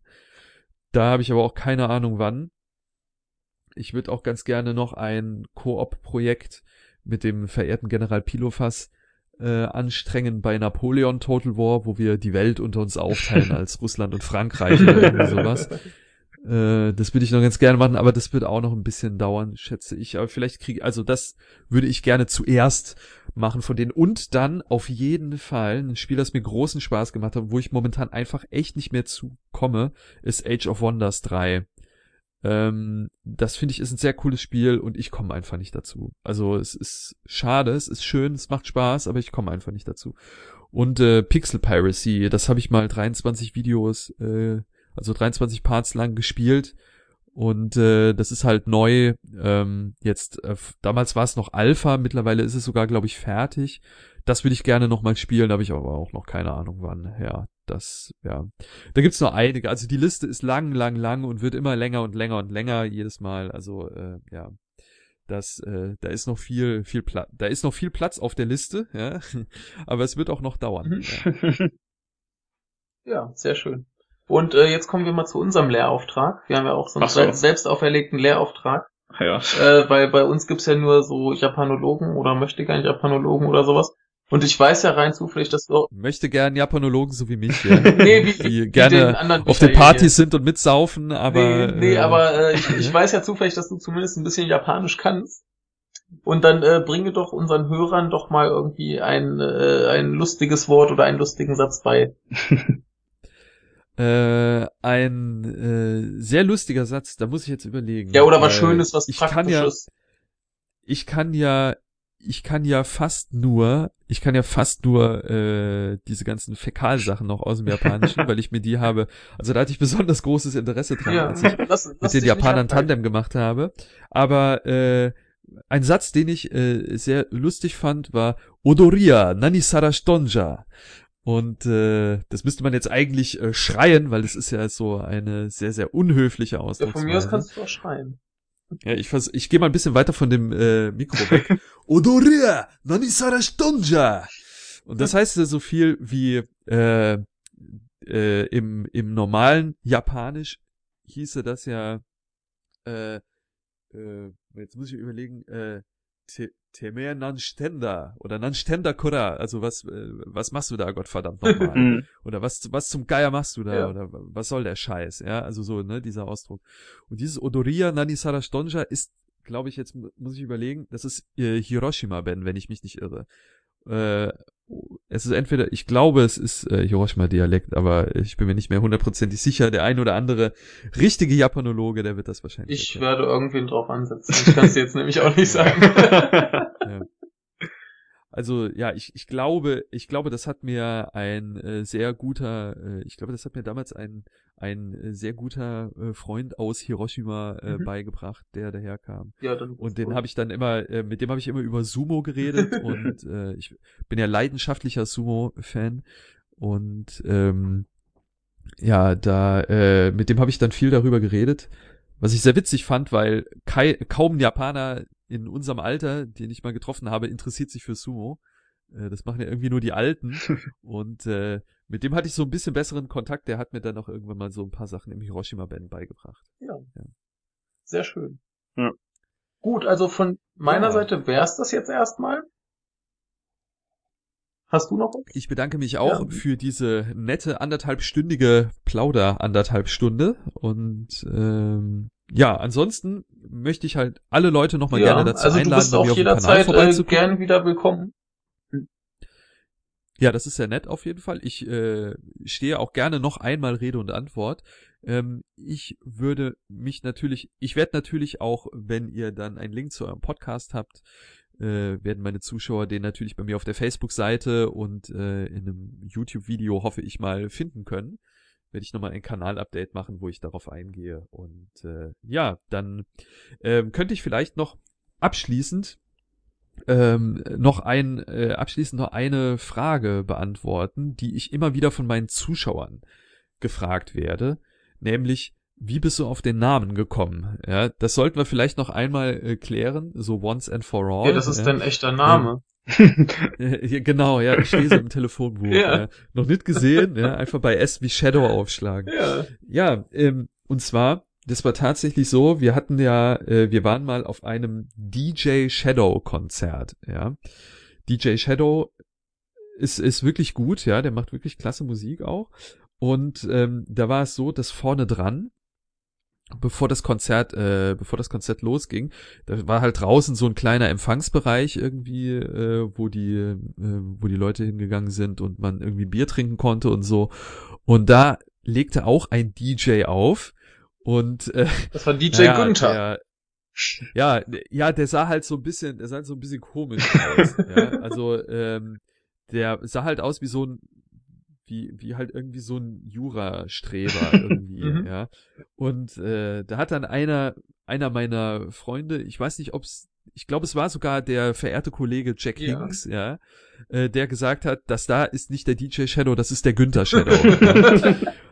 Und dann haben wir gesagt, lass uns doch eine Band machen, Und äh, das wäre doch ein prima Name für eine Band, ja, der klingt halt so richtig scheiße, ja.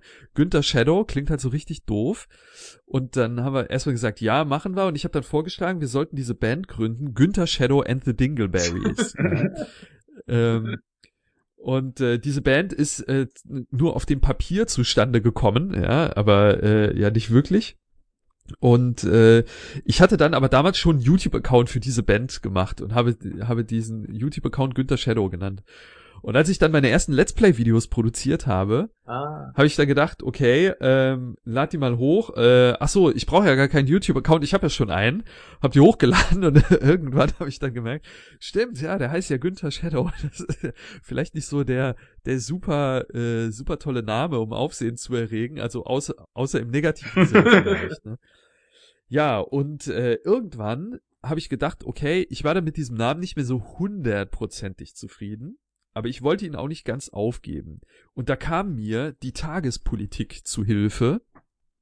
Da ging es nämlich um diese Diskussion, ähm, sollten an den Hochschulen die Namen äh, der Professoren, sollte man die im Anschreiben einfach einheitlich als Herr Professorin ansprechen. Ja, das ist ja ein reiner bürokratischer Verwaltungsakt, äh, für irgendwelche Bewerbungsunterlagen oder was weiß ich, oder Bewerbungs- und Berufungsverfahren und sowas, wo man halt gedacht hat, hey, da können wir echtes Geld sparen, wenn wir das einfach so vereinheitlichen. Mhm.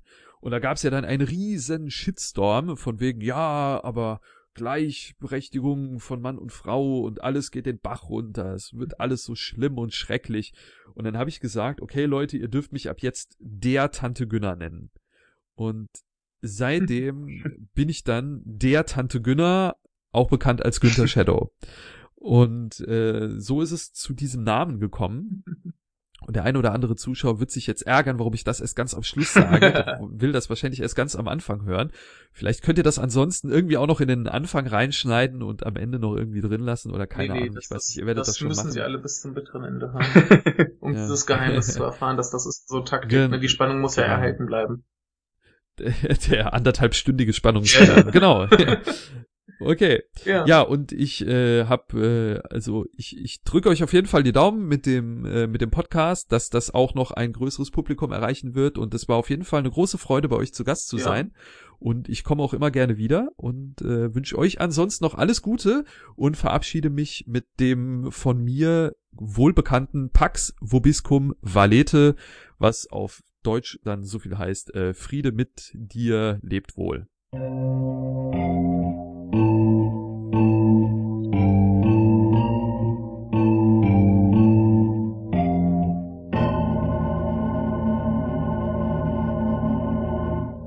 Ja, lass dich nicht vom Saurier beißen.